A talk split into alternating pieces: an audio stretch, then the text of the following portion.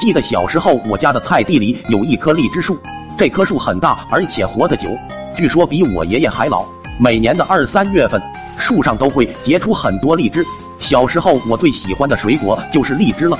荔枝一成熟，我就像个树懒一样挂在树上，不吃到反胃绝不下树，因此没少挨老爹的打。然而有一年的二三月份，我家的荔枝树竟然没结果子，这可把我给愁坏了。我就去问爷爷，荔枝树怎么不结果子？爷爷说可能是生病了。我心想，生病了就得医。于是我就结合着自己生病后的情景和现有的条件，想到了一个办法，就是用尿液给树打点滴。我跑回家里，想要在家里找一个瓶子用来装药。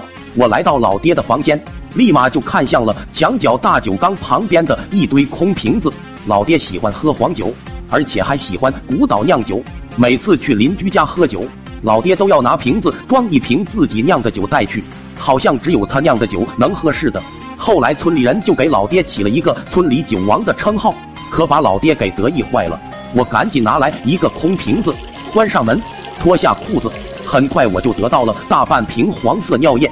我拿着瓶子刚跑出大门，竟遇到了干完农活回到家的老爹。老爹见我慌慌张张的，立马就问我是不是又干什么坏事了。我赶紧将手里的尿瓶子背到身后，然后吞吞吐吐的回道：“没，没有啊。”眼尖的老爹立马就发现了端倪，厉声问道：“你背后拿的什么？是不是又偷我钱了？”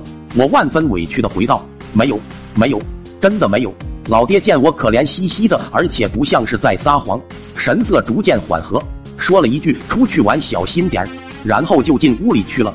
见老爹进了屋，我赶紧卯足马力朝菜地的方向奔去，将药瓶藏到荔枝树下后，我跑到街上的医院门口。围着医院转了一圈，终于找到了医院用来堆垃圾的地方。我赶紧上前翻找，不一会儿就找到了一根有针头的输液管子。我拿着管子又跑回了菜地。回到菜地后，我竟发现我放在树下的尿液瓶子不见了。我赶紧在菜地里到处翻找，结果却仍是没找到。于是我只好重新找个瓶子，又忙活了有大半个小时，才终于给荔枝树输上液了。中午，老爹又喊了两个朋友来家里喝酒吃饭。饭桌上，老爹拿着大勺子，不停的往两个朋友的碗里加酒，随后指着放酒缸的方向，得意的说道：“我这缸酒啊，是今年开春刚从地窖里搬出来的，酿了起码有两年以上，就剩这一缸了，滋味好的不得了。你们赶紧尝尝。”那两个客人明显也是好酒之人，因为来我家来的最勤，他们一听是好酒，想都不想就往嘴里灌了一大口。然后又对酒的味道大加赞美了一番。老爹听着他们的赞美，加上又喝了点酒，心里开始飘飘然。他一脸得意的说道：“当然好喝了，别说你们，就连我那八岁的小兔崽子都忍不住要偷我的酒喝。今天中午就被我给撞着了，还好我聪明，悄悄的又把酒给拿了回来，倒回了我那酒缸里。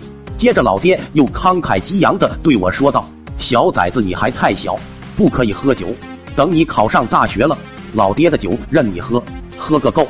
这时候我才明白老爹为什么说我偷他的酒，原来他把我的尿当成了他的酒。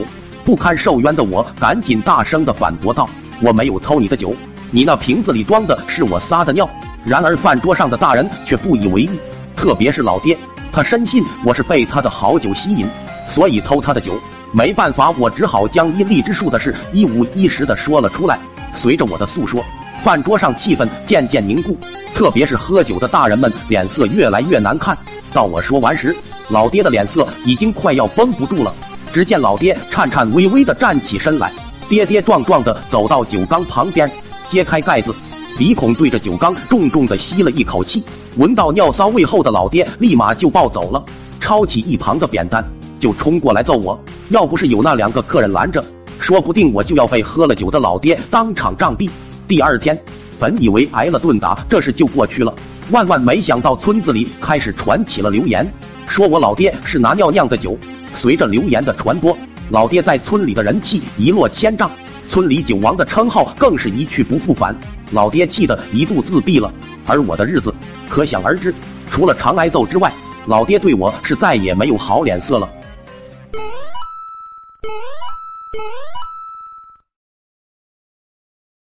抖音。